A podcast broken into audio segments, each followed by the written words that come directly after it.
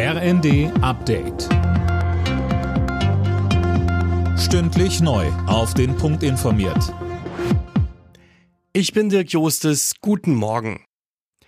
Die Bundeswehr braucht mehr Geld. Das hat Verteidigungsminister Pistorius im ersten klargestellt.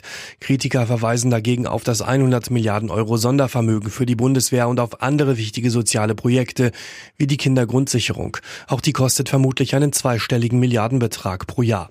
Für Pistorius ist das aber keine Frage des Entweder-Oder. Wir dürfen militärische Notwendigkeiten, die es wieder neu gibt, nicht ausspielen gegen wichtige, ganz wichtige für den sozialen Frieden, wichtige soziale Projekte. Das muss uns allen klar sein. Es muss ein Weg gefunden werden.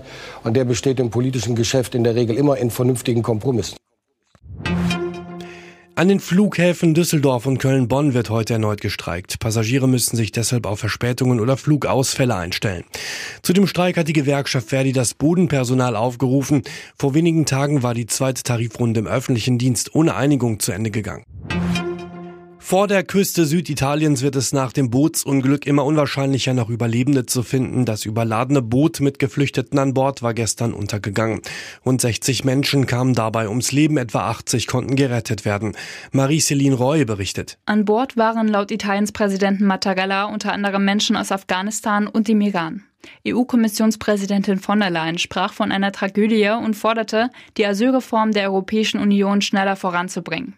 Italiens rechte Regierungschefin Meloni zeigte sich betroffen, bekräftigte aber gleichzeitig, dass ihre Regierung weiter gegen solche von Schleusern organisierten Fahrten vorgehen wird.